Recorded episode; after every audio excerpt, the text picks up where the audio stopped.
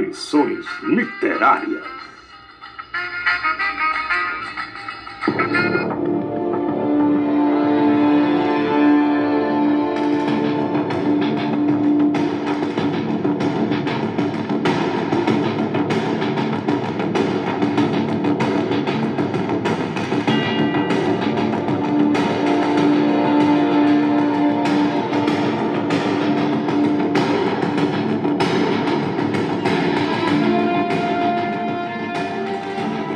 O expurgo da lei da anistia.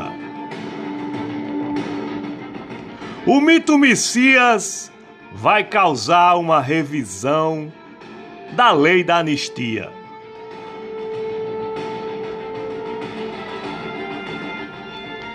Será uma das heranças desta mal assombrada gestão.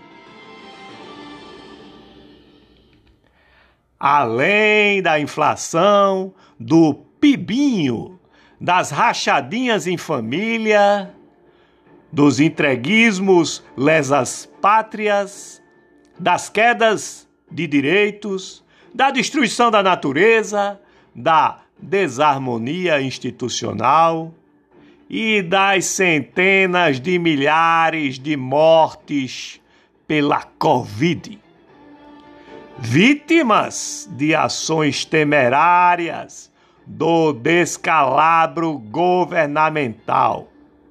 Ou melhor, das ações criminosas. Ou ainda mais precisamente, genocidas. Evidentemente que ele não quer aos amados correligionários o destino ocorrido na Argentina, no Uruguai ou no Chile.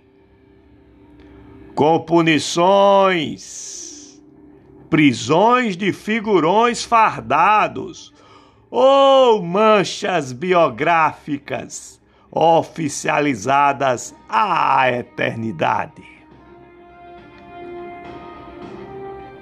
Mas haverá mais luz às máculas de ilegalidades, de perseguição ideológica, tortura, assassinatos, raptos de crianças, corrupção, indiocídio, destruição do meio ambiente e de crimes contra a humanidade. No Brasil, jaz a verdade e os comandantes das atrocidades. Mesmo assim, mexer no tradicional vespeiro gerou um dos frontes que derrubou a presidenta Dilma, confessado por Vilas Boas em livro recém-publicado.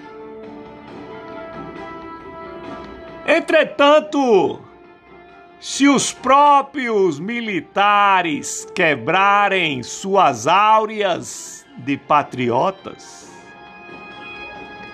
num alto exorcismo participativo da gestão familiciana, consagra-se a depuração da lei da anistia.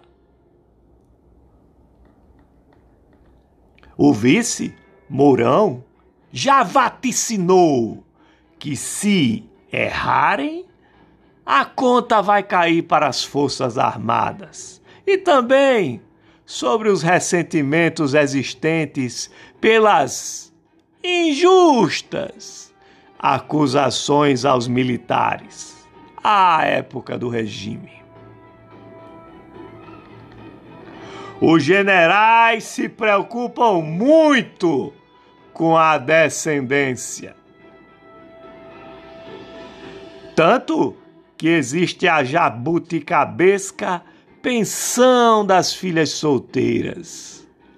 Mas se queriam manter as fabricadas medalhas e imagens, não deveriam ter acampado.